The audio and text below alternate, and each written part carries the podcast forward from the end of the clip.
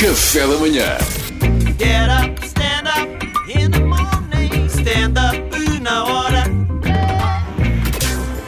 Olha, malta, hoje não posso deixar de falar da notícia do momento. Que é obviamente o condutor sem carta que foge à PSP e quase atropela polícias. Não sei se viram. É verdade. Vimos as imagens em direto. Notícias. Em primeiro lugar, deixar esta reflexão. Se houvesse operações stop, isto tinha acontecido? Ah, pronto. Então pensem nisso, porque agora culpar aqueles rapazes é fácil. A CMTV conseguiu a proeza de só ter esta notícia a passar o dia inteiro.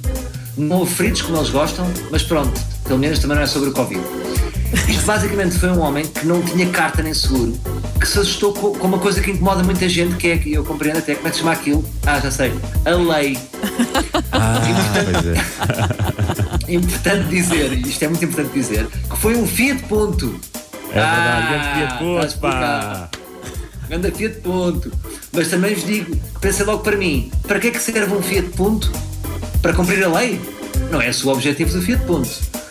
O objetivo é andar sem selo o máximo tempo possível e com- quem conseguir mais tempo. Agora, eu acho que eles precipitaram. hum, precipitaram, precipitaram. Se me permitem passar a citar um amigo que eu gosto muito e que já teve uma situação semelhante, ele disse isto ao PSP e salvou-se. Vejam lá se se recordam.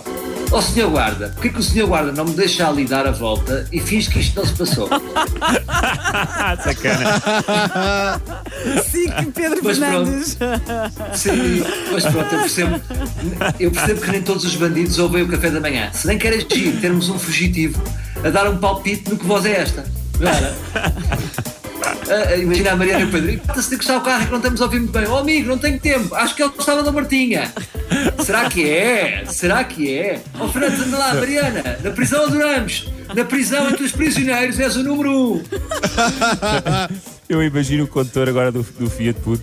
Imagino nessa operação stop a, a usar a desculpa que eu dei e a, e a pensar assim: epá, não percebo isto que o Pedro Fernandes resultou.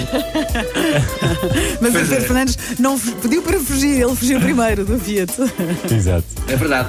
Ora, no entanto, estes rapazes arriscaram, porque uma coisa é fugir, outra é jogar bowling com polícias. Felizmente não acertaram nenhum- em nenhum pino, Pois foi. mas também estavam sem sapatos de palhaço, que a mim, por exemplo, no bowling da Praia da Rocha era uma coisa que me ajudava. Bom, as autoridades iniciaram de imediato a perseguição do Fiat Punto. Eh, Tinha várias viaturas, mas a primeira a arrancar foi uma viatura que, a nível de cavalos, chegava perfeitamente para apanhar. E lá foi um PSP lançado num monociclo circense. A fuga não demorou muito tempo, porque o veículo despistou-se na ponte do freixo e os homens resolveram fugir a pé, vejam lá vocês. Aqui achei os meninos. Então não mandavam uma mergulhaça a homem para o Rio Douro? Até podia ser um concurso de mergulhos daqueles da Red Bull, sabem? Fugir à polícia e dar um mergulho. Ideias que eu deixo. Agora, não sei o que é que vai acontecer a estes dois senhores. Será que vão presos? Eu acho que é de soltá-los, porque isto são criminosos sem jeito.